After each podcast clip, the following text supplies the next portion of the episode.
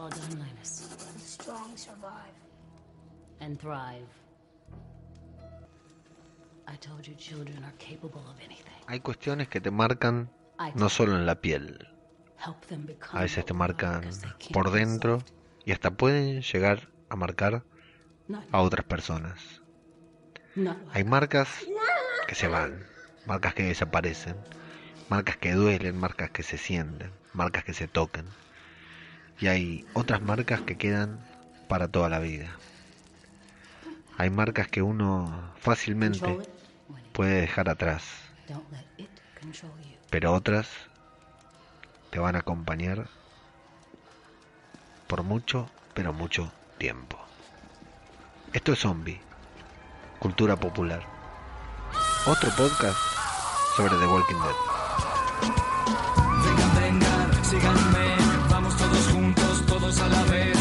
Adelante, no importa para qué, cero compromiso, cero estrés, salgan del agujero y recorramos el camino, arrasando nuestro paso, devorando sin respiro, una marabunta sin discurso ni sentido, acá el que piensa pierde, el que piensa está perdido, ya no hay mañana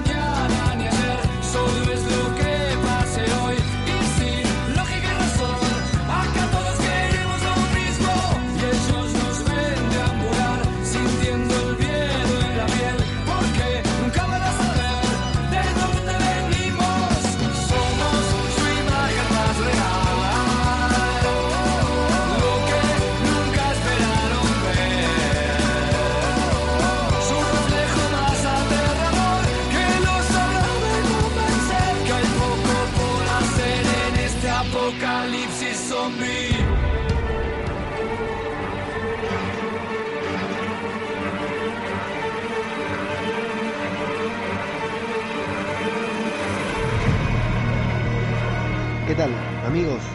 Sean bienvenidos a una nueva entrega de Zombie Cultura Popular, el podcast de Radio de Babel en el que hablamos sobre The Walking Dead y qué, qué capitulito tenemos esta semana, ¿eh? La verdad que ha sido una cosa que, si bien todos estábamos esperando algo importante, que pasara algo trascendental, creo que nos tocó alguna fibra un poco más profunda de lo que eh, veníamos esperando. La verdad que ha tenido una excelente repercusión el episodio de esta semana. eh, así que vamos a entrar de lleno a analizarlo porque me parece que, que no tiene, no tiene desperdicio a la altura de uno de los mejores, tal vez, de la serie completa. Pero primero, antes de comenzar, para los que están viendo por primera vez esta transmisión en YouTube, le contamos que esto es un podcast. Si bien me están viendo la caripela y estas bellas cortinas cuya tela eh, seleccionó especialmente mi mujer, eh, esto es un podcast. Lo ideal es que se escuche en audio. En audio, en audio lleva una presentación, una música, una introducción, efecto de sonido. Mi voz lleva un filtro de Audacity muy lindo que la hace sonar más linda. Y para los que recién se están enganchando a escucharnos o a vernos lo que fuera, eh, esto es Zombie Cultura Popular, un podcast, otro podcast sobre The Walking Dead. Y nos pueden encontrar todos los episodios en www.radiodebabel.com, arroba zombie cultura en Twitter, arroba zombie cultura popular en Instagram. Y en Telegram tenemos un canal de difusión que es t.me barra zombie cp de zombie cultura popular. Y si no, en el chat Telegram del chiringuito, en donde ahí hablamos mucho y mucho de zombies entre varios, varios podcasters. Amigos, decimocuarto episodio de la novena temporada, nada, dos episodios nos quedan antes del final de esta gran, pero gran, pero gran, con mayúsculas, novena temporada. Scars, cicatrices, cicatrices es el título del episodio y empieza nada más ni nada menos que con Millón la nueva líder de Alejandría, una de las nuevas protagonistas, nuevas viejas protagonistas de la serie, pero que se ha consagrado como protagonista total.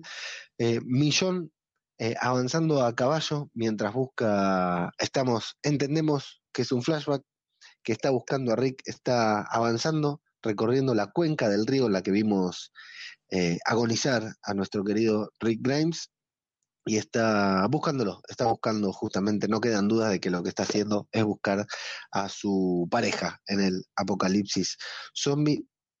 eh, teníamos mucha expectativa con este momento porque si son de los que, como yo, va informándose un poquitito de lo que va a pasar en cada episodio, de lo que nos dicen que va a suceder, que tiene que suceder, eh, había mucha expectativa porque se sabía que podía pasar, se sabía que esto estaba al caer, que nos iban a vincular este salto temporal que nos dieron en algún momento, lo iban a vincular de una, de alguna manera con, con el, momento actual que estamos viviendo en la serie. Y bueno, yo la verdad tenía muchas expectativas con ver cómo enganchaban con esto, con esto de Rick. Y bueno, ahí estaba, Millón matando caminantes, viendo de qué manera puede... Eh, va matando caminantes, buscando uno por uno prácticamente con todos los caminantes que se encuentra ahí, que fueron chamuscados. ¿Se acuerdan que los vimos caer eh, a través del río que iban cayendo? y entendemos que está esperando encontrarse entre todos esos caminantes con Rickito Grimes. Con Rick Grimes eh, vemos que Millón está embarazada, ¿sí? O sea que ha pasado un tiempo mientras que Millón ha buscado a Rick desde aquel momento que Millón eh, ni siquiera sabía que estaba embarazada. De hecho, creemos que vimos el momento en el que se iba a quedar embarazada antes de la desaparición de Rick. Y va avanzando por ahí, cortando cabezas de manera muy linda. Pero bueno, a nosotros nos detiene la emisión porque aparte hay una canción muy linda que está dando vueltas por ahí. En la que, eh, mientras que Millón va buscando a Rick. Y claro, con panza y todo va, va usando su katana, matando caminantes. Y bueno, no se encuentra claramente con el caminante que ella está buscando, que es con el Rick Grimes zombie. Pero ¿qué encuentra? ¿Qué encuentra ahí enterrada? La pistola de Rick. El, el icono de la serie, ¿no? Podemos decir, uno de los iconos, el sombrero, eh, la, la pistola, eh, imágenes que podemos ver de manera individual y que reconocemos exactamente de qué, a qué serie corresponden. Y ahí lo que está bueno es que eh, vinculamos ahora con que cómo pudo hacer que Judith tuviera, la primera vez que la vimos a Judith, a la nueva Judith, a esta adorable Judith que nos presenta la serie, cómo podía ser que tuviera el arma de su padre. Bueno, ahí está, el arma Rick la soltó. Volví a ver la escena en la que Rick aparece ahí al costado del puente cuando Anne y el helicóptero se lo llevan. Y volví a, volví a ver esa escena y ahí eh, pude ver que sí, que Rick no tiene el arma en la mano, no, no, no lo recordaba exactamente, quería ver si el arma aparecía ahí a un costado de donde estaba él tirada, bueno no, la verdad que el arma de Rick no se ve, así que puede haber caído en ese lugar o en cualquier otro y, y ahí está, bueno, encuentra Millón el arma de Rick ahí en costado, lo que nos da la pauta de que entiende no que entiende, pero Rick no está muerto al lado de su pistola. O sea, o murió y fue devorado, o murió y se convirtió en caminante y, y, y se alejó de su pistola, por supuesto. Entonces, le da la pauta de que Rick no puede haber sobrevivido, de cierta forma, porque nunca se hubiera ido, por propia voluntad al menos, sin su pistola. Eh, ahí por ahí andaba Daryl también buscando justo en esa parte. Daryl muy buen rastreador, como sabemos, anda por ahí dedicando su vida completa a rastrear a su mejor amigo. Y, pero no pudo encontrar el arma, el arma la encontró Millón. Daryl dice, yo ya busqué acá, busqué de acá hasta el océano, no lo encontré, pero el arma, amigo Daryl, el que la encontró es Millón. Bueno, tienen ahí una pequeña charlita, entendemos que hace mucho tiempo que no se ven, Judith está preguntando por él. Y bueno, Daryl dice que va a volver, pero cuando vuelva, no puede volver con las manos vacías, quiere volver con, con algo. Eh, si están viendo el, directo y me ven mirar de reojos porque está el gato a punto de saltar arriba de la mesa y tirarme todos los cables que tengo armados para poder hacer este video. Eh, quédate ahí vos, quédate ahí. Y bueno, eh, Daryl rastreó desde una punta hasta la otra y no encontró con ningún caminante de nombre Rick y de apellido Grimes. Eh, y Millón le, le, dice a Daryl que bueno, que puede volver a Alejandría, que hay muchas razones para volver, que no, no hace falta que encuentre algo para buscar, pero bueno, Daryl no tiene pensado volver, luego entenderíamos, recuerdan que en algún momento le dijo a Carol, estuve mucho tiempo afuera buscando a Rick y después cada día me resultó más fácil quedarme afuera y no regresar. Eh, entonces ahí Millón eh, le pregunta si está bien solo. Nosotros sabemos y entendemos, conocemos a Daryl, sabemos que su estado natural es estar solo y de hecho se lo dijo a Rick cuando éramos pocos podíamos con todo y ahora que somos muchos eh, corremos peligro, así que Daryl sí está bien solo y Millón le dice yo no estoy bien sola, ¿no? Hay que ponerse en el lugar de Millón, ¿no? No solo murió Rick, se quedó con una hija que no es suya, pero no importa porque ya la criaba como suya, pero encima está embarazada y a cargo de toda una comunidad, porque como era la, la, la esposa del líder, digamos, es la líder, eh, entonces tiene mucha responsabilidad, mucho problema Millón en su puesto.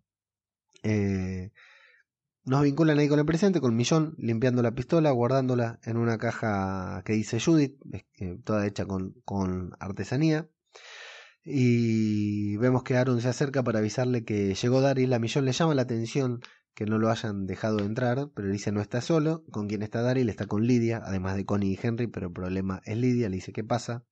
Daryl le pide disculpas por haber llegado hasta ahí, pero dice que era el lugar más cerca que tenían y que Henry necesita ayuda y Millón tiene dudas. Aaron le dice que no pueden confiar, pero Millón le dice que eh, ella confía ciegamente en Daryl. Ya sabíamos que confiaba en Daryl, no hacía falta que lo dijera, y finalmente le permiten eh, pasar a Daryl y a, su grupito. Eh, se abre el portón, pero cuando se abre el portón lo que estamos viendo es un flashback. Es un flashback en el que la Millón embarazada se encuentra con Scott, a quien en la tertulia zombie le decían el negro recurrente, este muchacho negro calvo que en la vida real es el marido de Sasha, de la actriz que interpretó a Sasha, y que encontraron un grupo de sobrevivientes que necesitaban ayuda y que tenían un miembro herido. Uno de ellos se llama Jocelyn, representa algo para Millón, para nosotros nada, aunque dudamos si la hemos conocido en algún momento, no, no la conocimos nosotros, Luego nos enteraremos que es una amiga de Millón de antes del apocalipsis, así que, oh sorpresa, luego de varios años Millón se ha reencontrado con una amiga. Eh, y ahí vienen los títulos del episodio con Millón y este pequeño flashback ida y vuelta al momento de la desaparición del Rick y al presente. La verdad que está buenísimo volver a ver ese momento en el que Rick eh, desapareció a ver cómo siguió porque fue justo el salto temporal y nos quedamos con ganas, si bien no era necesario, nos quedamos con ganas de saber cómo sería todo. Bueno, le están cosiendo la pierna a Henry, muy linda, eh, Lidia muy tierna le acaricia la espalda y Henry intenta hacerse el macho, Millón y Laura, la del reino, la vigilan. Daryl dice que van a volver a el reino justamente, dije el, reino, Laura es del santuario que van a volver al reino porque Carol merece saber lo que pasa. Bien, Daryl, yo ya lo dije la semana pasada, alguien tiene que informarle a Carol de lo que está metido su hijo. Eh, Connie, por meterle una línea de diálogo, entre comillas, dice que volvería a hacer lo mismo pero con otros zapatos. A Millón no se le hacen chistes, Connie, arrancaste mal con esa relación. Y Aaron confirma, salió a ver, Aaron confirma que bueno, que no lo siguió, que nadie lo siguió, que Daryl cubrió bien sus huellas, pero que si los susurradores los están buscando, rápidamente van a dar con Alejandría. Yo creo que esto de los susurradores, digamos, se precipita, ¿no? Pero tarde o temprano iban a aparecer por Alejandría, por Gilto, por el reino, se andaban por la zona, evidentemente iban a llegar. Eh, un flashback, eh, la tenemos a Jocelyn saliendo desesperada de la enfermería, le dice a Millón que tiene que ayudar a rescatar a otros. Eh, Millón ahí le dice, soy yo, fíjate que soy yo, no te asustes, como que intenta, la otra estaba como en shock, desesperada por ayudar a otros y bueno, parece que la convence a Millón por ir a rescatarlo. Eh, entre paréntesis, qué bien que actúa Millón esa escena, cómo pasa de, un estado al otro en este capítulo es, es maravilloso, lo que actúa Danai Gurira, la verdad que es excelente. Bueno, el grupo llega a un lugar donde supuestamente están refugiados esta gente que Jocelyn quiere proteger. A mí me sorprende que haya ido Millón con la panza, pero evidentemente no se quedaba quieta, no la podían dejar quieta. Eh, un niño se escabulle, no pueden pasar, un niño se escabulle por un túnel, que sé yo, muy bonito, muy hábil el niño, abren, hay muchos otros niños eh, escondidos y lo que vemos ahí colgados con carteles en donde hay instrucciones sobre cómo pelar un ciervo, eh, muy lindo. así que bueno, Volvemos al presente luego de que vemos que Millón da con esos niños de Jocelyn Y Henry está hablando sobre su cicatriz, que le va a quedar su cicatriz. Lidia dice que a ella le calienta eso, muy bien, qué lindo, qué sé yo. Están ahí los tortolitos en medio del apocalipsis, en medio de una guerra, en medio de unos flashbacks muy emotivos, muy románticos. Eh, Millón le dice que quiere hablar con Lidia y Henry dice, está bien, yo puedo caminar porque eh, tengo que ver si la costura quedó bien. Me parece que eso no se hace, digamos. Tal vez Seriéfago y Karel puedan desayunarlo, pero me parece que cuando te cosen te tenés que quedar quieto. Eh, y Millón, complacivamente, se sienta junto a Lidia, eh, mirándolo de reojo un poco y le dice que bueno, que tuvo que hacer muchas cosas para defender este lugar, que no está orgullosa de todas ellas, pero que finalmente está en paz porque pudo proteger a todos, que lo más difícil que tuvo que hacer fue poner en riesgo a otras personas, que si ella hubiera podido irse y llevarse el riesgo con ella, eh, sin duda se hubiera tomado esa decisión, dejándole en claro a Lidia que ella, al estar ahí, está poniendo en riesgo a Henry, a Daryl, a ella, a todo el mundo, y que piense bien si se quiere quedar o prefiere irse sola, alejarse de todos, para proteger a los que quiere, porque primero le dice, a vos te interesa Henry, veo que te interesa y veo que sos buena piba, si sos tan buena piba, tómatela y déjanos a todos en paz, algo así es lo que le dice Millón. Previamente Henry le agradece por haber enviado una delegación al reino y Millón le dice que no la hubiera enviado de haber sabido en el quilombo en que estaban metidos. Antes dije que Millón trabaja muy bien, Lidia aparece muy poquito en este capítulo, pero insisto en que labura muy bien, ¿eh? que trabaja muy bien, transmite mucho, incluso sin hablar Lidia, con la mirada, con los gestos de la cara, logra transmitir bastante. Eh, Daryl habla con Judith. Tal vez la escena más esperada en The Walking Dead, ver a Daryl sentado con aquella a quien bautizó Pequeña Patea Trasero, fue uno de los primeros en tenerla en brazo, en, darle la mamadera a Judith en la prisión, luego de la muerte de, Lori, siempre supimos que tuvieron un vínculo especial, nunca nos lo mostraron y aquí los vemos a los dos sentados en una escena muy breve, nos lo dan en cuentagotas, nos dan en cuentagotas la relación de Judith con Ligand, de Judith con Daryl. Tal vez lo poco que vemos, o lo que más vemos, de lo poco que vemos, lo que más nos muestran es lo de Millón, que tal vez es lo menos, tal vez es lo menos interesante, pero ver a Daryl sentado ahí hablando con Judith en confianza está buenísimo. ¿Vieron ese lugar donde estaban? Es maravilloso. La, la, la, los molinetes que tienen ahí para mover el agua, la verdad que impecable a lo que ha llegado a Alexandría. Eh, bueno, y están hablando. Judith le dice que qué bueno que ayudó a Lidia, una cosa así. Él dice, bueno, no, yo al que quería ayudar era a Judith. Lidia es un daño colateral o una ayuda colateral porque no era mi intención. Y Judith le dice, bueno, pero sin embargo la trajiste acá, así que está muy bien que estás ayudando directamente. Igual que yo, yo también quiero ayudar, le dice Judith. Le pregunta si se va a quedar, si Millón autoriza que todos se queden, si él se va a quedar, y Daryl le dice que no, que tiene que seguir moviéndose porque lo más importante es mantener a salvo a Judith, a ella misma, y a Rick Jr. Y Judith le dice que no, no es, que lo más importante no es, no puede ser mantener a salvo a dos personas y tiene mucha razón Judith. Dice que escuchó, la línea dice que escuchó historias sobre cómo todos se unieron para vencer a los salvadores, que ganaron y que podrían volver a hacerlo, volver a unirse para ganarle esta vez a los susurradores. ¿Dónde escuchó Judith estas historias? ¿Se las contó Millón? No, sabemos que no. Nadie se va a animar a contarle algo a Judith que la propia Millón no haya contado. Eh, bueno, nos vamos a enterar más adelante quién le contó esas, esas historias. Pero está bueno que ella diga, escuché historias de cuando salvaron a lo, cuando vencieron a los salvadores y quién le contó ese, ese momento. No has oído todas las historias, le dice Daryl, por eso opinas así, te falta escuchar una. Y... Pero Judith lo liquida diciéndole, ¿qué haría mi papá si estuviera acá?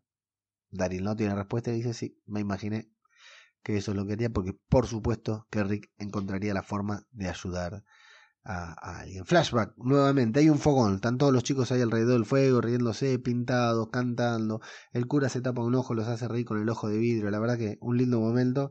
Aaron dice que cuánto necesitaba en ese momento, vieron que Aaron todavía no tiene el brazo postizo, todavía no se lo habían puesto. Eh, y Jocelyn con Millón hablan sobre los buenos cazadores que son los pibes, porque cazaron ciervos, evidentemente. Y que ninguno de los, adultos que estaban en su grupo sobrevivió, los únicos que se adaptaron, los únicos que aprendieron fueron los niños, que, que son oro en polvo, digamos. Eh, Jocelyn entiende que Millón está a punto de irse a buscar a Rick nuevamente, entonces le dice, bueno, recién vengo y te vas a ir, me traes a los pibes y te vas a ir, pero después cuando la ve que afloja un poquitito, la estimula para que vuelva a salir a buscarlo, porque si no se va a quedar con las dudas de si está vivo o no, y bueno, hacen alguna referencia a su pasado en común antes de que el mundo explotara en un ataque de zombies. En Millón lo que hace es, es abrirse con Jocelyn, que pocas veces la vimos a Millón, y me imagino que al haber muerto Rick, al no estar Daryl frente a ella, no debe tener nadie ahí en Alejandría con quien abrirse. Se abre con Jocelyn, se entrega, le dice lo que pasó, le dice que tiene miedo de nunca encontrar a Rick, le dice que tanto Judith como Rick Jr. necesitan una respuesta, así que por ellos tiene que salir y bueno, Jocelyn, como buena amiga que es, la termina convenciendo de salir a buscarlo. Daryl y su grupo se retiran de Alejandría por la noche. En el presente, Aaron le hace una referencia a ese momento en que le dijo que podría ser un buen padre. Le dice, te perdiste la parte sobre eh, cambiarle los pañales a Gracie. Eh, Daryl le dice, bueno, eso fueron otras épocas. En esas épocas aún construíamos puentes. Y se despide a lo lejos de Judith. A lo que Millón dice, la niña me odia. Mm, Daryl le dice, bueno, si te odias porque no sabe lo que pasó, ya es momento de que lo sepa. Millón le dice, no, todavía no es una niña. Y Daryl le dice, mira, discúlpame, pero esa que está ahí no es una niña, está muy lejos de ser una niña. Contale de qué se trata. Yo pensé que hablaban algo de Rick. Yo pensé que al salir a buscar a Rick, los dos eh, se habían encontrado con algo, con alguna pista, y eso es lo que le quería contar a Judith, pero no, era otra cosa. Cuando se van, Millón se queda pensando, viendo a Judith, y los dejan mirando una alcantarilla trabada que tiene, está bloqueada. Y en el flashback, nos muestran que esa alcantarilla aún estaba abierta. Millón se levanta temprano, es otoño, hace frío, está con campera, va a buscar a Judith de una pijamada, se juntan cuatro o cinco padres, se ve que hacen pijamadas que a Judith le gustan mucho, está Scott, el negro recurrente, está Frankie, qué alegría amigos, Frankie, la colorada del santuario que no la veíamos desde el santo temporal, una maravilla esa mujer. Eh, está Frankie también que se ve que adoptó a alguno de los niños huérfanos pero nadie atiende la puerta. Evidentemente es la casa de Jocelyn. Entran por la fuerza, no hay nadie. Se encuentran con que tanto el dispensario como los alimentos, el lugar donde guardan los alimentos, que no me sale ahora, fue saqueado y a un guardia, un vigía eh, muerto. Y que las huellas conducen hacia otra alcantarilla que está abierta. Se han escapado por ahí y Millón entra en pánico. En la... Uh, me olvidé hacer un comentario cuando Millón ve, eh, está en la primera escena que está guardando el arma, limpiando y guardando el arma de Rick, que ahora es de Judith, sale a la calle y ve a Gracie jugando con Rick Jr. y jugando con Judith. Qué alegría ver a Rick Jr. fuera de la cama, ¿eh? porque siempre, siempre ese niño estaba durmiendo, tiene vida ese niño, nos quedamos tranquilos. Ahora Rick Jr. está comiendo tomates y pide más. Evidentemente la dieta en Alejandría está basada en tomate. Judith no tiene hambre, pide retirarse. Millón le dice que guarde su comida previamente. Se lo dice con la misma cara que le va a decir a alguien que lo va a matar. Con esa cara le dice Millón, guarda tu comida. No puede dormir a la noche, se despierta. Vemos su cicatriz, su cruz, su X en la espalda. Y bueno, va a hablar con Judith al cuarto y evidentemente Judith ya no estaba ahí se había ido, así que desesperada Millón se va a hablar con Negan. En realidad no tan desesperada porque eso es de noche y se va a hablar con Negan de día. Negan está leyendo en jogging con alpargatas. Eh, le pregunta si fue Judith hablar con él. Negan le dice que no la ve desde ayer, pero primero le dice, quiero saber si, ¿por qué me estás preguntando? ¿Es por curiosidad o qué? Entonces Millón, como ya estaba ahí, le dice, bueno, ¿qué te dice? Dice, ah, es, es es realmente es curiosidad, le dice, estás intrigada sobre por qué eh, viene a hablar conmigo Judith.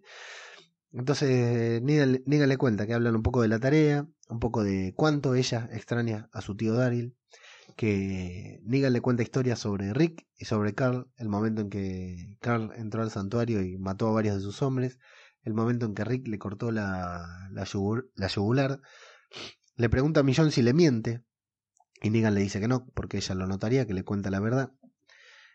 dice que intenta hacerle saber que ella es tan genial como Carl, como lo era Carl. Y le dice a Millón, estas viejas historias son nuevas para ella, así que está bueno contárselas. Eh, y Millón le dice, bueno, ¿por qué se las contás? Porque sabés que yo no se las conté, evidentemente Millón no le habla del pasado a Judith. Eh, o para que confíe en vos, ¿para qué se las contás? Y Negan le dice que baja a hablar con él porque Negan le habla con sinceridad. Eh, hasta en ese momento Negan tiene como el control de la conversación, quiere, está sobrando a Millón porque Judith habla con ella, habla con él y no con ella.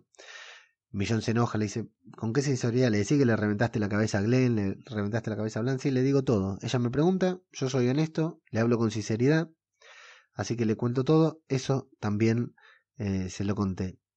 Millón se va por ir, se está por ir indignada porque evidentemente son cosas que no quería que Judith se entere, porque claro, eso también forma parte de la personalidad de Judith hoy en día, por eso no es la niña inocente que ella quería, que ella esperaba. Negan le dice que, bueno, que tal vez si ella hablara con sinceridad con su hija, en lugar de hablar con él, hablaría con ella. Y le cuenta que a Judith no le gusta que no deje entrar a nadie a Alejandría, que no está de acuerdo con eso porque cree que Alejandría debería ser como en esa carta que Carl alguna vez dejó. Millón se enoja mucho, pierde la calma, le dice que no hable eh, que no nombre a Carl, que no le diga qué es lo que piensa su hija. Eh, y ahí Negan le dice que tiene sus propias cosas, su, que Judith tiene sus propias ideas sobre cómo deberían ser las cosas. Eh, porque Millón le dice, es mi hija, y él le dice, claro que es tu hija, por eso ella piensa lo que ella quiere, es como vos, cabeza dura, diga, terca, y tiene ideas alternativas, Ahí Millón pone cara de preocupada, Negan se da cuenta que ella no sabe dónde está, entonces intenta ayudarle, le dice, mira, puede estar acariciando un caballo o puede estar no aceptando que las cosas sean como, como son, como vos decís que tienen que ser. Así que sale corriendo Millón porque entiende a dónde fue Judith, va a buscar, eh, va a ver el arma de Judith, el arma no está, por supuesto, se lo llevó la niña, y hay una notita escrita a mano que dice eh, que se tuvo que ir porque sus amigos necesitan ayuda Detalle, la página del libro no lo noté yo, señores, lo vi en Talking Dead, ese reality sobre The Walking Dead que hay después del episodio. La hoja donde está escrito es un pedacito de una hoja que Millón le leyó a Judith en un episodio de la novena temporada, creo, en el cuarto episodio de la novena temporada, si no me equivoco. No lo encontré yo eso, lo dijeron los de The Walking Dead. En el flashback tenemos a Millón y a Daryl que están buscando niños. ¿Cómo se encontraron ellos? No sabemos. Tal vez ella sabe dónde está, se encontraron otra vez, no sé. Están rastreando a Judith, están rastreando a los niños. Deben detenerse porque Millón está cansada, tiene la panza muy grande.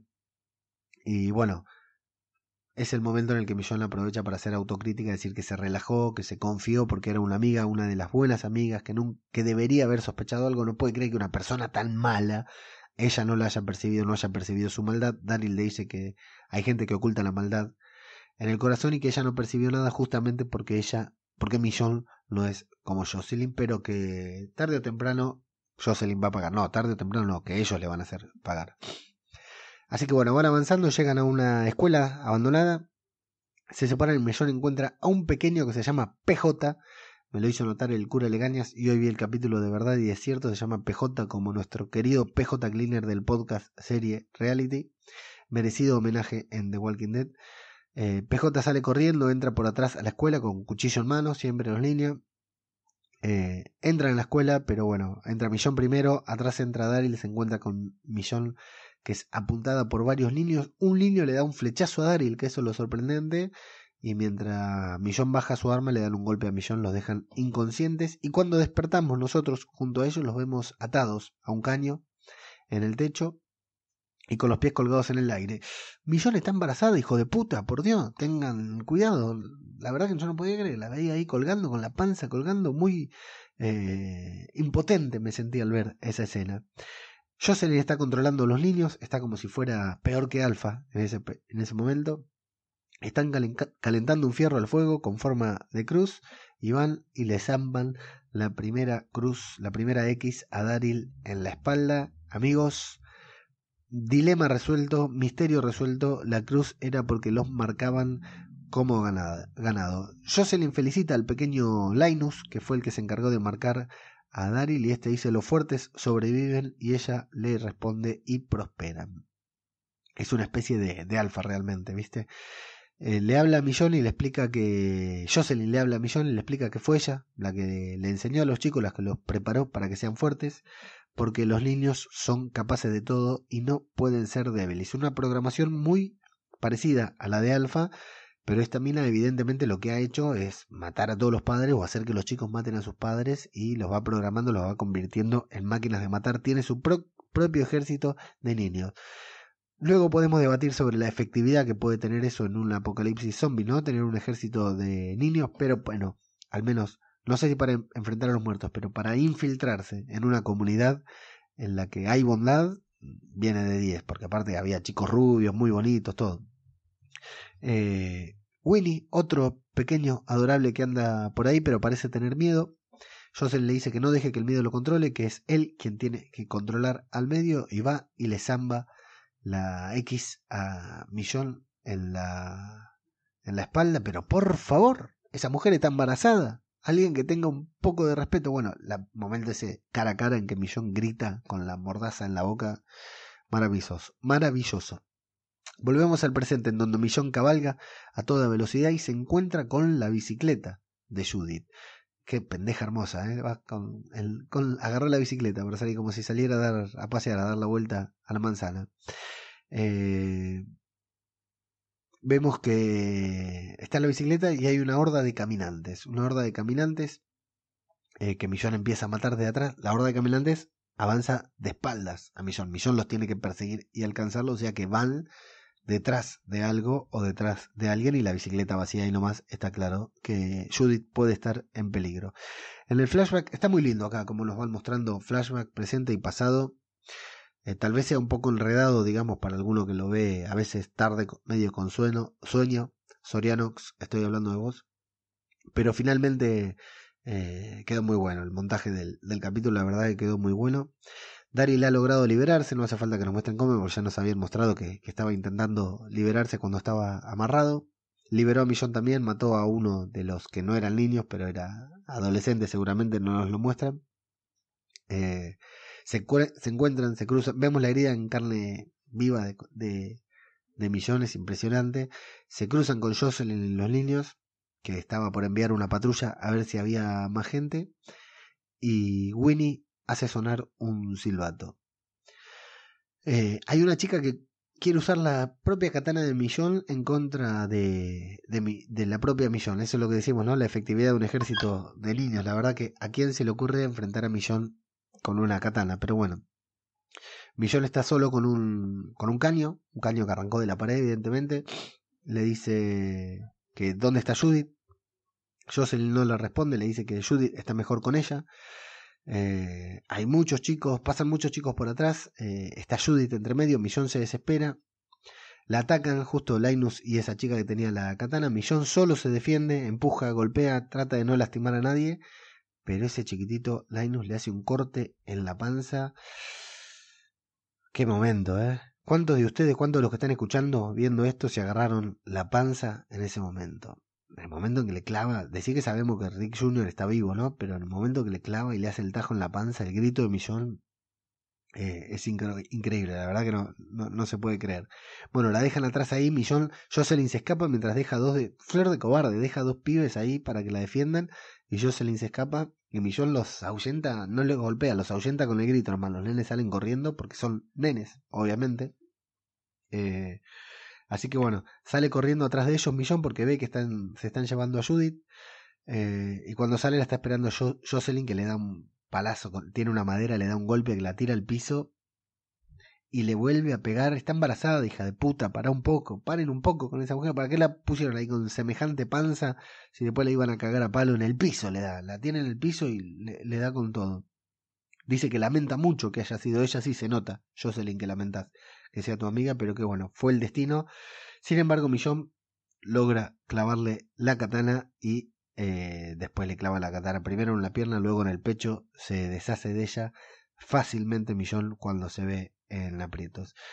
Pero queda rodeada por un grupo de chicos que lo miran desafiante. Millón primero intenta lo que cualquiera haría, los vamos a reunir, los vamos a recibir en Alejandría, nos vamos a hacer cargo de ustedes, pero uno de los más grandes da la orden de matar a todos los niños que están en el tráiler, entre ellos Judith, no dije que la vimos entrar al tráiler junto a los demás chicos, los llevan corriendo para un lado para el otro, ella le llama, la llama a Judith, la nombra para que venga, pero Judith ni se da vuelta y la encierran en un trailer junto a todos los demás chicos y este pibe dice, bueno, maten a los chicos y vamos a, matar a ella.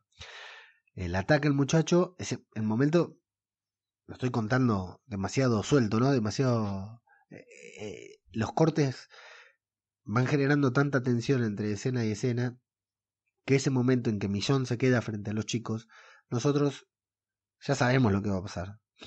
Nosotros entendemos que estamos viendo una serie hace nueve años y medio, ya sabemos que no los va a convencer diciéndole chicos, vengan a Alejandría que hay puchero. Eh, ni Ezequiel diciéndole vengan, vamos a ver al cine, hubiera convencido a este pibe porque estaban completamente programados para lo que estaban haciendo. Entonces el momento en que Millón se para y nos muestra la espalda de Millón y de frente a todos esos pibes armados, sabemos nos imaginamos en qué va a terminar eso. Entonces la tensión va, va creciendo y aparte ponen una música espectacular de Beer McCreary, el, el, compositor de todas las canciones, toda la música instrumental de The Walking Dead. El pibe este grande la ataca, pero Millón lo esquiva, lo, lo hace caer, digamos, se defiende Millón nada más porque hasta ese momento no quiere atacar a ningún niño. Willy, el chiquitito, agarra el cuchillo y se va para el tráiler. Millón, mientras tanto, intenta convencerlos, sigue mientras los esquiva, mientras los derriba, intenta convencerlos gritando. Millón está desesperada. Este pibe vuelve a atacar y con el movimiento que hace Millón entendemos claramente que aunque no quería, Millón lo está matando, que Millón lo va a matar. Eh, Evidentemente Millón ha comprendido que si quiere salvar la vida de su hija, va a tener que acabar con la vida de los demás porque no los va a convencer hablando. Encima son varios, ella está sola porque Daryl está por otro lado, se habían separado. Ya intentó hablarles, les gritó, les pidió por favor. Lo único que le queda es usar su katana, así que ahí va. Eh, vuelven al presente, los muestran al presente con Millón matando caminantes, varios katanazos para matar a alguien. En el flashback vemos la katana chorreando sangre, sangre de algún niño, evidentemente. Vemos que Millón está en shock, pero que otro muchacho la ataca y le quiere clavar un cuchillo en la panza. Y todavía Millón se resiste a defenderse, le agarra la mano y sostiene ahí a centímetros de la panza. Hijo de puta, una mujer embarazada, paren un poco. Le tiene ahí, solamente lo detiene, pide por favor, lo ve a Winnie yéndose al trailer para matar a, a Judith. La cara de Millón en ese momento en que está por un lado intentando defenderse, por otro lado no entendiendo lo que pasa. Si le miran la cara, si ven otra vez el capítulo van a ver que dice, no puede ser, estos son chicos, no podemos estar en esa situación, está como no entendiendo, al mismo tiempo ve otro pibe que va a matar a, Judith y entiende que claramente pueden ser capaz, pueden ser capaces de matarla. Eh, así que está eh, maravillosa ese momento, la, la, lo que dije antes, la, actuación de Millón en, en un solo episodio, en este episodio de Walking Dead, Millón pasa por todos los estados de ánimo por todo lo que puede interpretar una actriz, creo, por todos los, niveles, eh, excelente y todos excelentes. Los primeros planos a, las caras de, de Millón son, son maravillosos. Eh, otro chico la ataca mientras ella está sosteniendo con la mano libre el, el cuchillo y bueno, vemos que con el arma libre, con el, la mano, con la katana, hace el movimiento que tiene que hacer para cortarle la cabeza pero el movimiento lo coordina con una imagen del presente en el que está haciendo lo mismo y está matando caminantes de arriba tres o cuatro con un plano aéreo muy lindo, muy interesante. Eh, vuelta, vuelvo al flash, el flashback en donde varios chicos la atacan al mismo tiempo y nos empiezan a alternar las imágenes de la millón del pasado que tiene todas las trenzas y está con campera, mandando sablazos para todo lado, con las imágenes del presente en la que Millón, con una parte de pelo rapado, está matando caminantes. De esa forma nos dan a entender que eh, está liquidando a los pibes, que los está reventando, porque son los mismos movimientos. Yo esperaba ver, ¿eh? Esperaba ver el momento en que matara a, a, uno, a uno o a dos niños, esperaba que los vea matar, o al último, a Willy, al que todavía no mató esperaba ver ese momento en que le cortara la cabeza. Pero bueno, The, Walking Dead se ha convertido en una serie políticamente correcta. Estuvo bien, ¿eh? La metáfora estuvo bien, no nos rompió el corazón. La verdad que para este momento yo lo voy comentando así rápido como si fuera nada, pero veníamos bastante comprometidos con el capítulo. Sabíamos que Millón no moría, sabíamos que Judith no moría, sabíamos que eh, Rick Jr. no moría, pero veníamos muy comprometidos con el capítulo, muy adentro de ver que lo que pasaba encima de Millón. La habían atado, le habían fajado, le habían clavado un cuchillo en la panza, ya no, tenía un cuchillo a centímetros de, del abdomen otra vez.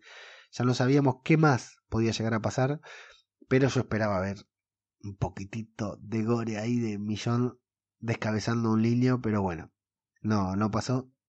Así que eh, entendemos que Millón acaba con todos los niños y se queda ahí mirando hacia el tráiler en completo estado de shock porque la mina acaba de matar a ¿cuántos? 6, 7, 8 chicos menores de edad, eh, no inocentes pero menores de edad, digamos. Y sobre todo, si hubiera estado Daryl, le hubiera dolido también, pero lo hubiera hecho sin problema. Acá estamos hablando de Millón, que es una mina dura que sabe lo que tiene que hacer y que encima está embarazada.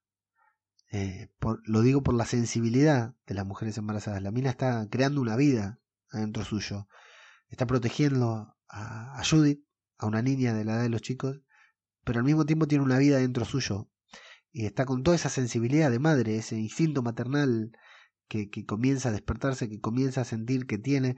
Millón ya perdió un niño, perdió a su marido, eh, y está en una situación muy particular. La mina está con una katana, con un, un cuchillo a centímetros de, de su abdomen, eh, ya cortada, ya sangrando, dolorida. Imagínense que la cagaron a palos, imagínense eh, que tuvo que caminar hasta ahí, que estuvo colgada, y, encima está matando chicos. O sea, debe ser terrible. Eh, El trauma que se le... No sé, si bien el, el episodio es súper intenso, no sé si llega a hacernos entender todas las barreras que tiene que saltar Millón para poder defender a su hija en ese, en ese momento.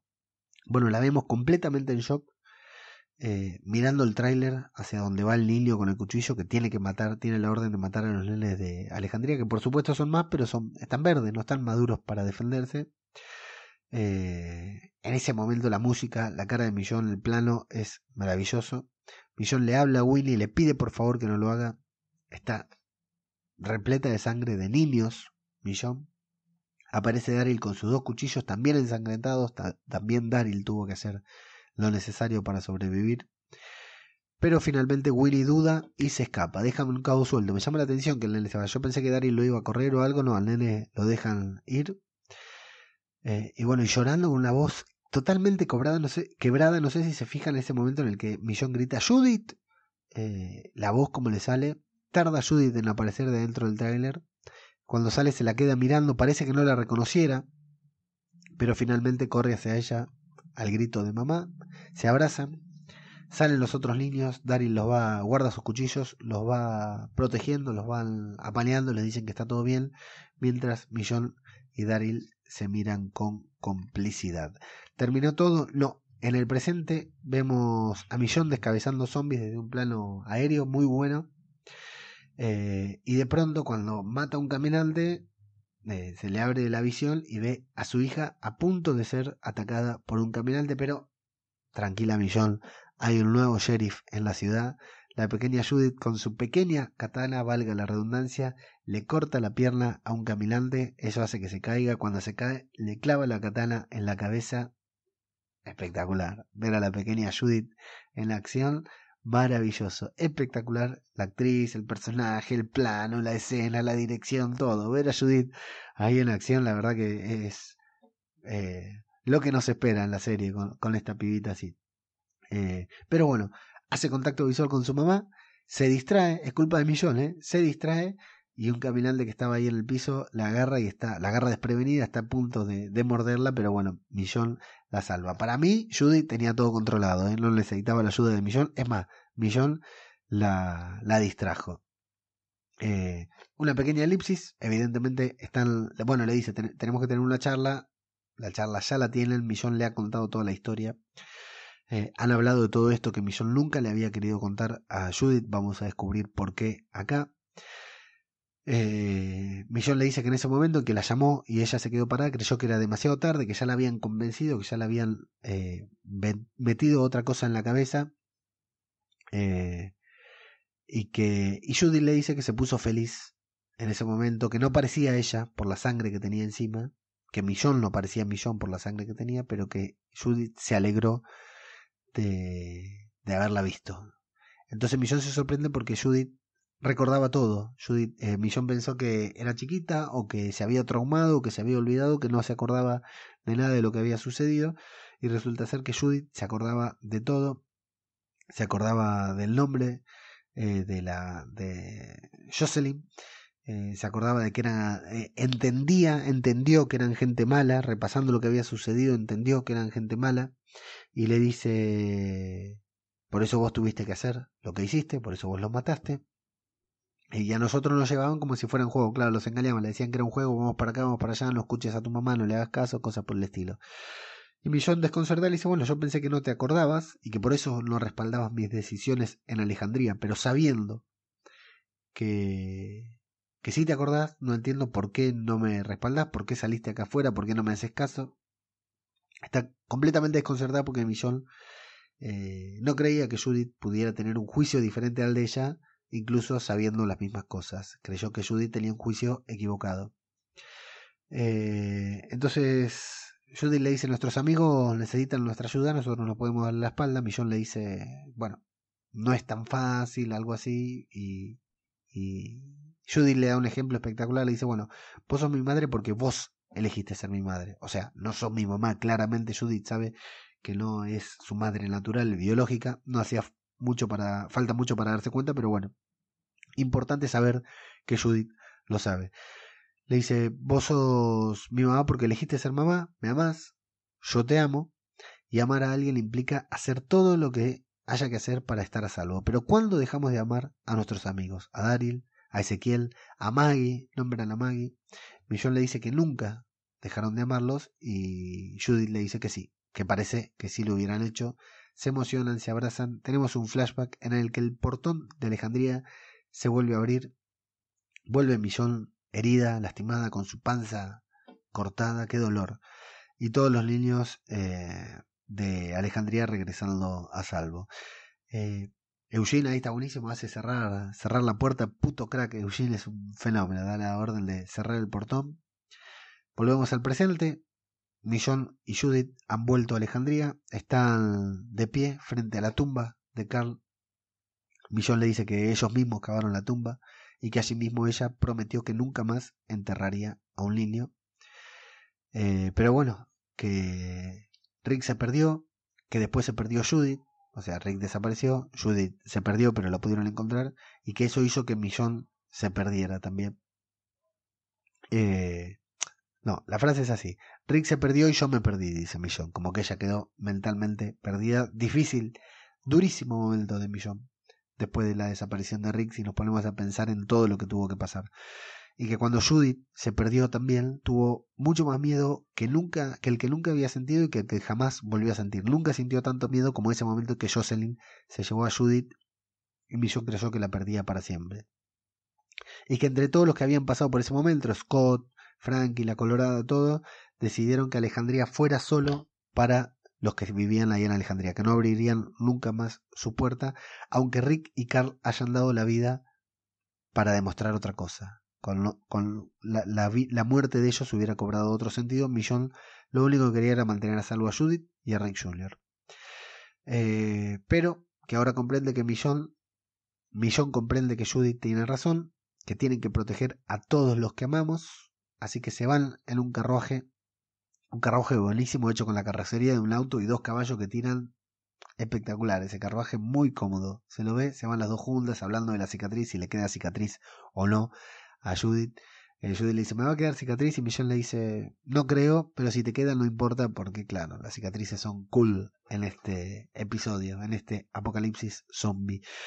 Eh, yo creo que acá cuando Ale eh, Millón le dice que decidieron que Alejandría sería solo para los alejandrinos, falta desarrollar un poquitito porque el problema eh, es como que quedó eh, ahí medio en el aire. ¿Por qué Alejandría se cerró? Entendemos por qué se cerró, por qué cerró sus puertas y no recibe nuevos, pero por qué no ayuda a, a sus amigos. Vamos a intentar desarrollarlo ahora cuando terminemos de la review, que es ya, porque no, no queda nada. Bueno, hablan de la cicatriz.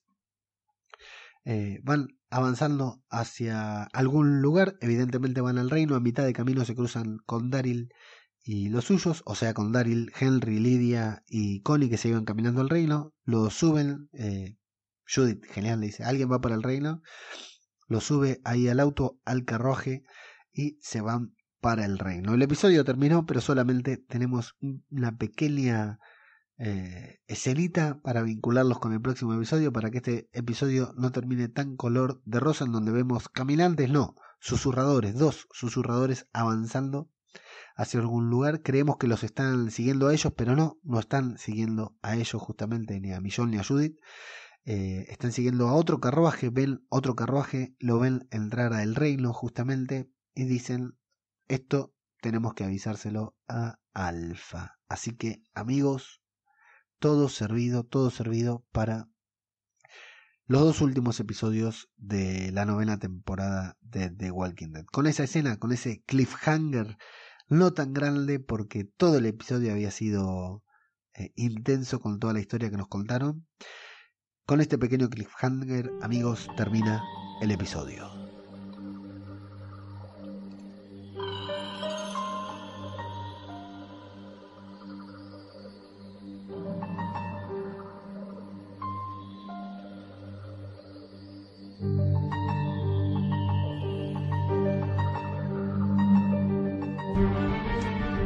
Bueno, amigos, Scars, Cicatrices, el decimocuarto episodio de la novena temporada de The Walking Dead que dio nos dio una patada en el culo a todos para despabilarnos, a todos los que decíamos, no sé si esto, eh, qué pasa con estos flashbacks. Veníamos con mucha, yo sé que hay gente que no ve los spoilers, pero bueno, los propios adelantos de la serie nos estaban mostrando todo esto.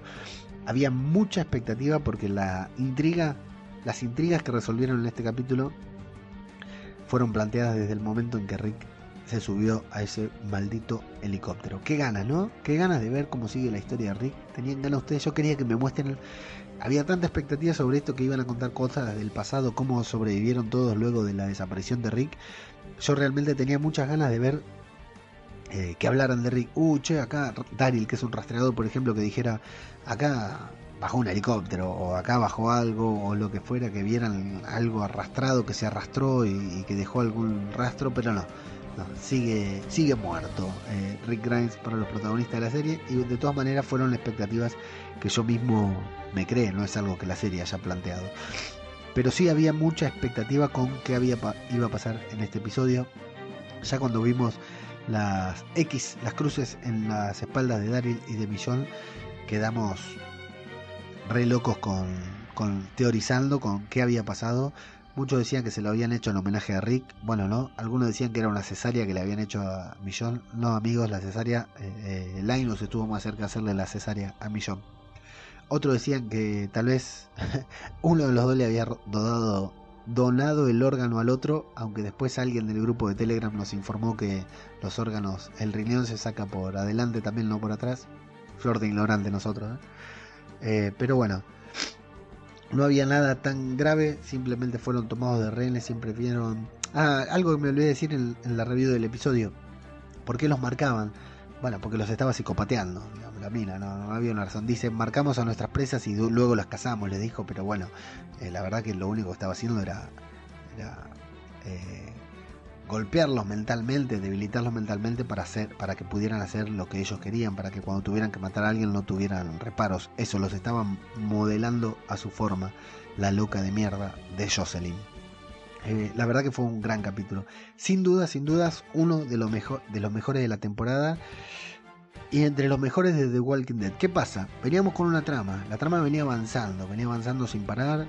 Todos los episodios avanzaba un poco más, un poco menos pero todos los episodios avanzaba, teníamos un personaje nuevo, una acción nueva, una locación nueva, una trama nueva, un nuevo desaparecido, algo iba pasando y en esto nos pusieron un freno, que es habitual en The Walking Dead, que nos pongan un freno para decir, bueno, paren un poquito, eh, tomen un poco de aire que después viene el final o después viene algo importante, no es raro que The Walking Dead nos ponga un freno como en aquel episodio de Morgan con la cabra que muchos odian o como el episodio de Beth con Daryl ahí caminando y tocando el piano en diferentes lugares, eh, que muchos otros odian.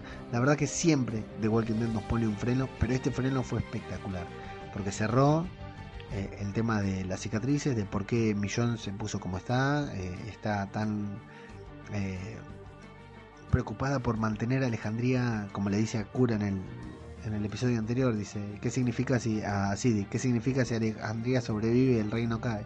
Bueno, significa que Alejandría sobrevive, loco, ya está. Eh, yo la entiendo, la verdad que la entiendo. Eh, sí entiendo que que deberían vivir todos juntos, digamos que se están debilitando viviendo en diferentes comunidades, pero bueno, si no quieren venir todos a mi casa, que es Alejandría, listo muchachos, arreglense entre ustedes, la verdad que otra cosa no podemos hacer, eh, pero sí, serían mucho más fuertes todos juntos, claro, eh, pero todos juntos en el mismo lugar.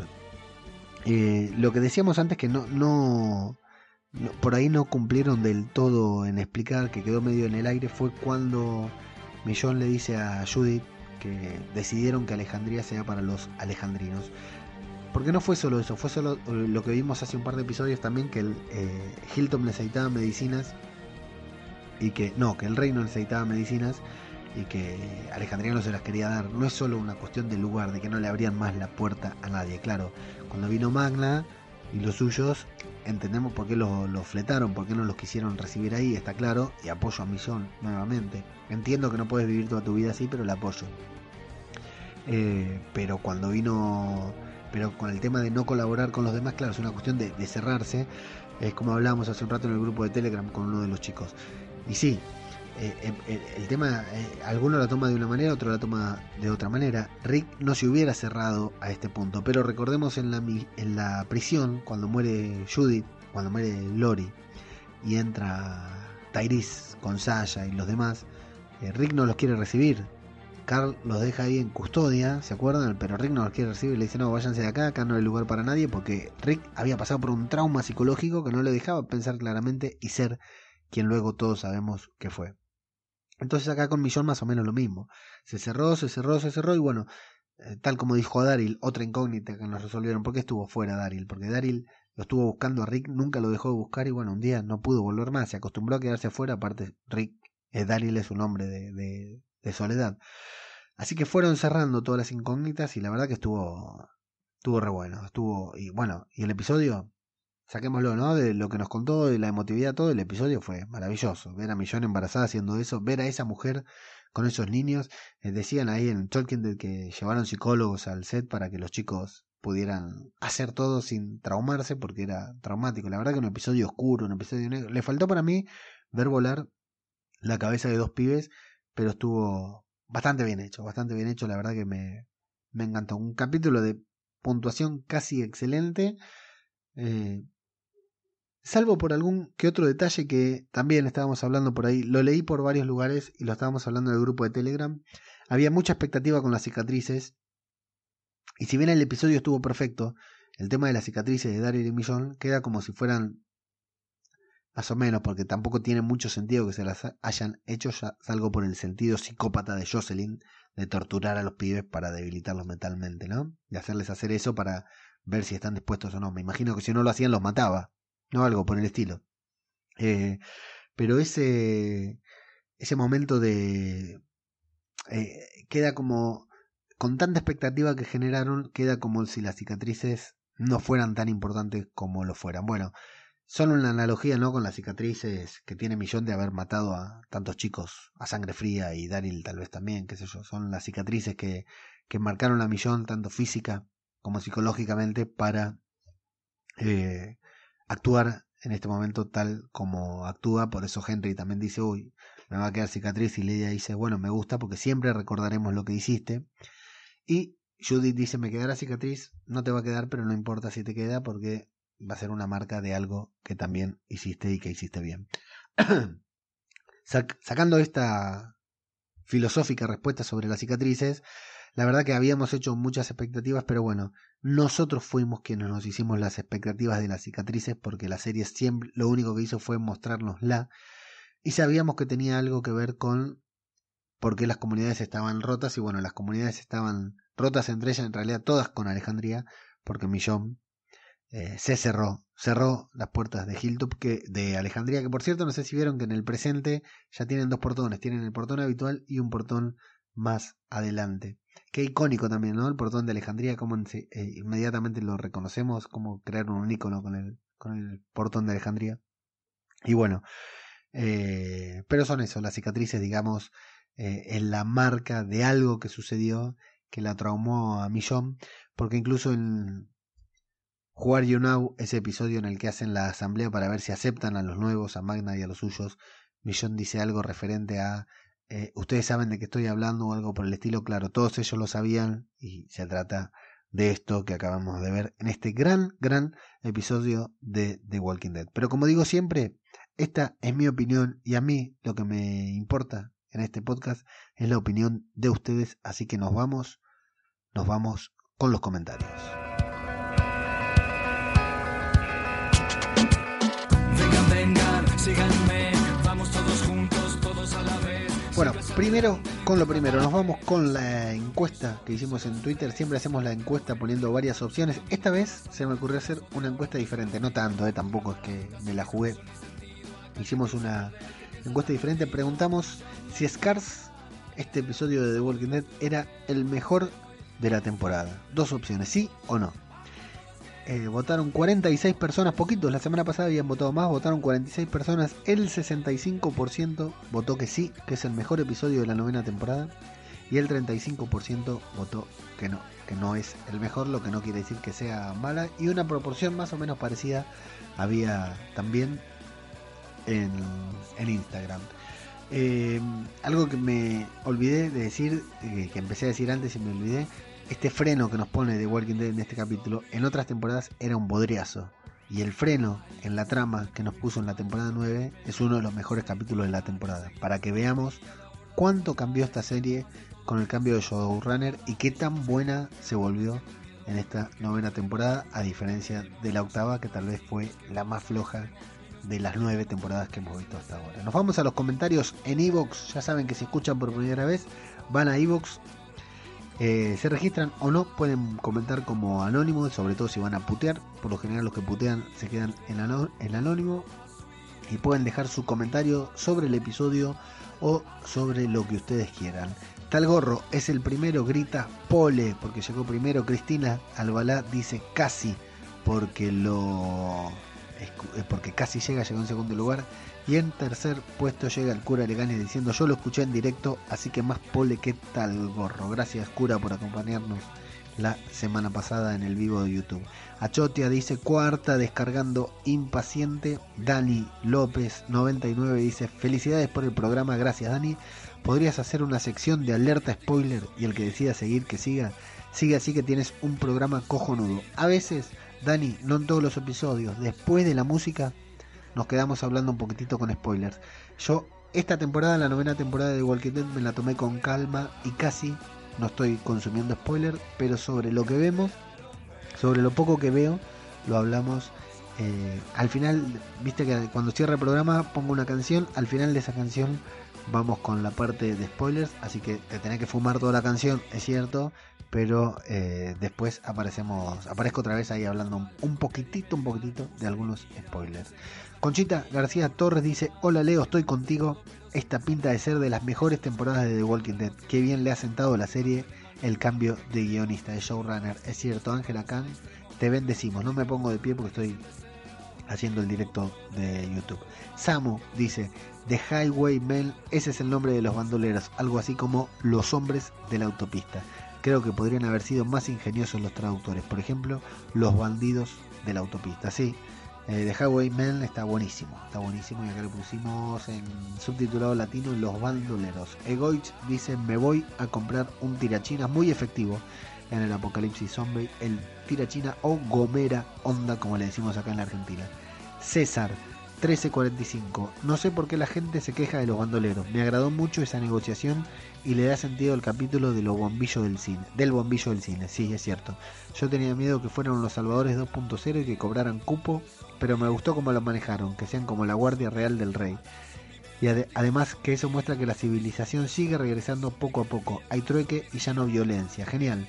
Yo sí creo que puede haber por ahí un entre ah, un romance entre el líder y Tara. Yo compro, eh, yo compro, él lo compra César, dice. Saludos, saludos César para vos. Seriéfago nos dice, tenemos que hablar con la productora para conseguir que te pasen antes el capítulo y así no tener que esperar un día para oírte. Me das la vida, judío pelotudo. En realidad lo veo el domingo, pero grabo el lunes para esperar a que se publique. Eh, Shortis 1919 dice, vámonos despidiendo de Rosita y a esperar a Princesa Juanita.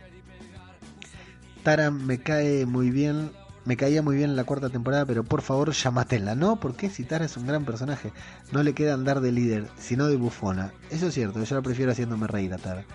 Ojalá y si le dan la profundidad con el personaje vaquero obeso ese, solo sea para que la maten los susurradores en el capítulo 16, La Tormenta, que quiero creer se llamará así por una tormenta de flechas.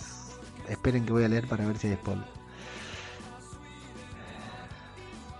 Bueno, no se puede leer. Por una tormenta de flechas que con fuego sobre Hilltop y el inicio de la guerra. Muy buena, aunque corta la pelea entre Daryl y Beta. Ahora falta ver a Beta versus Negan.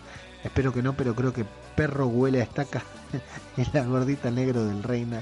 La gordita negra del reino a viuda. A viuda TNT, dice, no sé por qué. Camoido Urdin dice, buenas Leo, espero te encuentres bien. Muchas gracias, Camoy, siempre tan educado. Tremendo capítulo entre la pelea de Daryl y el crossover con Pasión de Gavilanes. Gran programa y resumen, como siempre, un abrazo grande. En el grupo de Telegram, unas imágenes de los bandoleros espectaculares. Cuando digo grupo de Telegram, por las dudas, entran en el chiringuitopodcastero.wordpress.com y ahí tienen un enlace un grupo de Telegram en donde hablamos sobre The Walking Dead entre podcasters, oyentes, fanáticos y la pasamos bárbaro. Nacho B dice, lo que están haciendo con Daryl esta temporada es lo mismo que hicieron con Jamie Lannister en la última temporada de Juego de Tronos. O sea, coger a uno de los personajes que llevaba varias temporadas completamente desaprovechado y recuperarlo sabiendo sacarle el máximo partido. Personalmente me está gustando mucho esta temporada. A mí también Nacho y sobre todo lo de Daryl es maravilloso.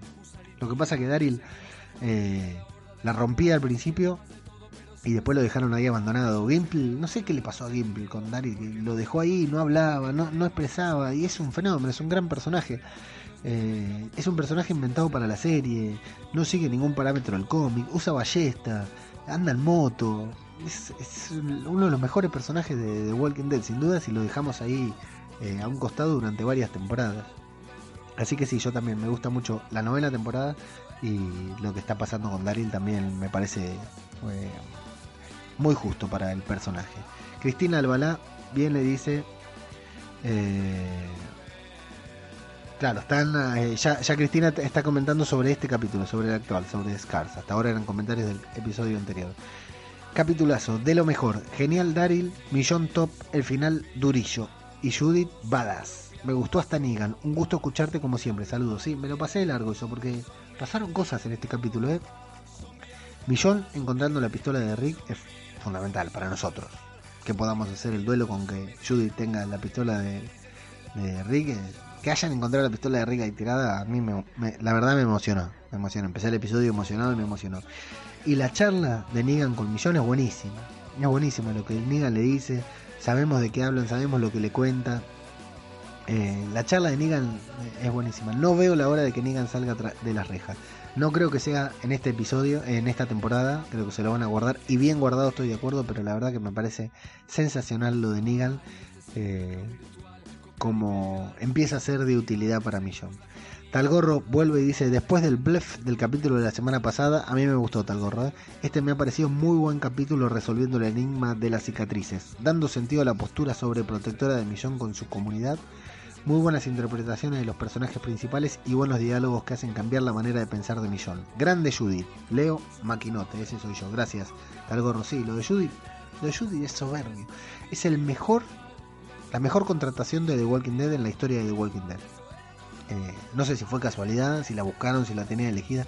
Es un espectáculo la chica. Se come la cámara y en cada escena que aparece es, es maravillosa. Es maravillosa.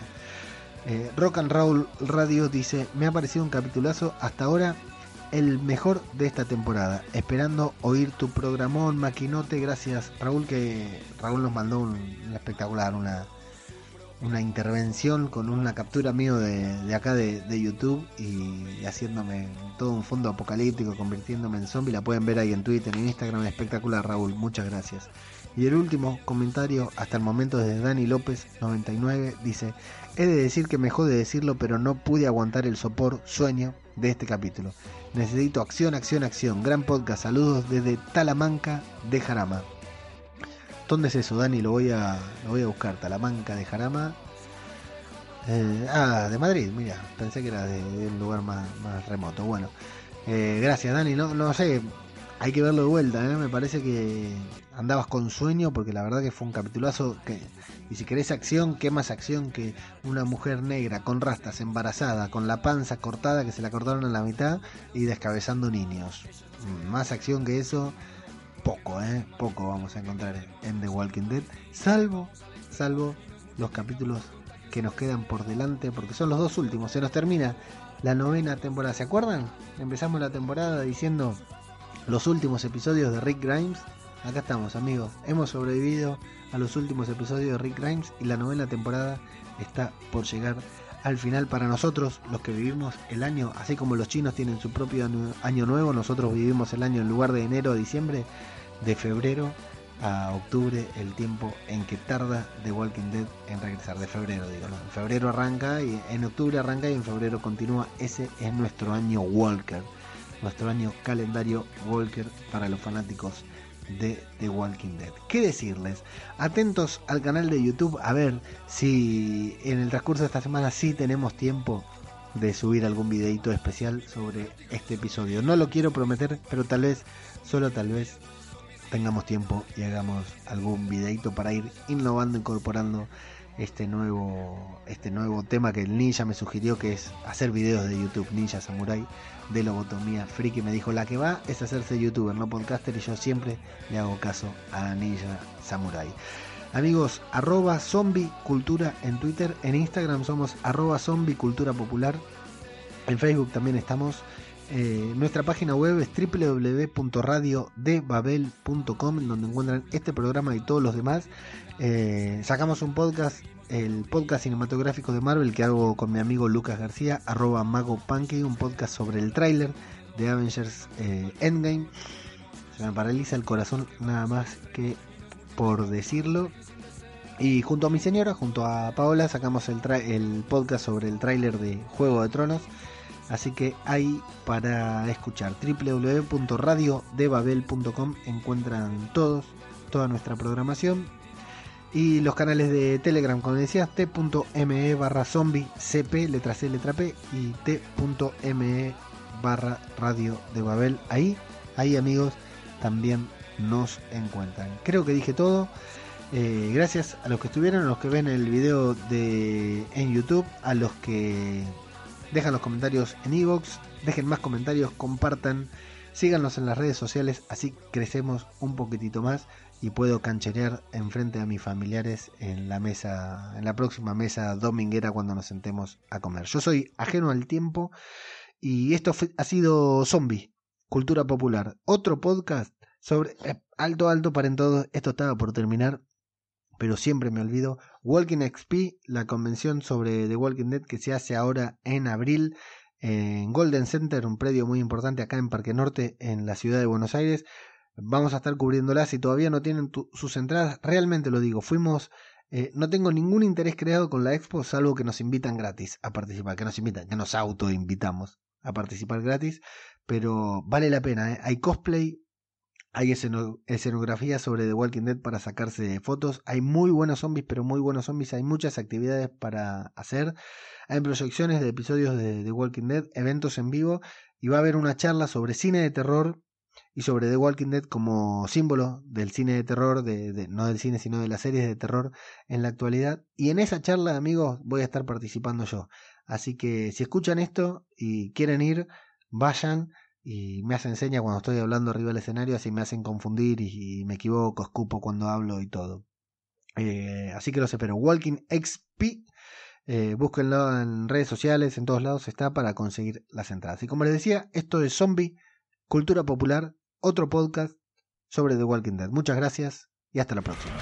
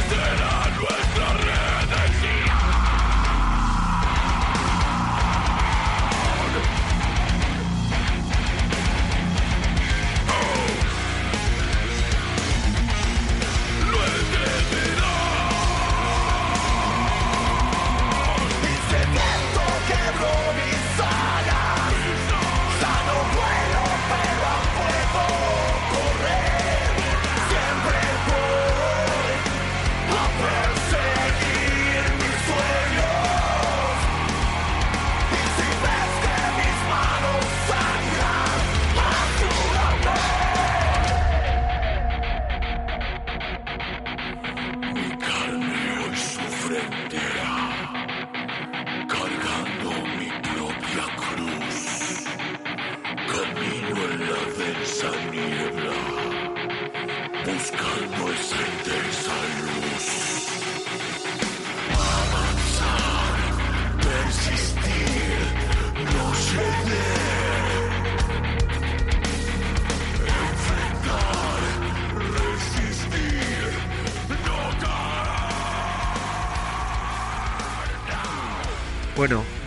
Tenemos muchos spoilers.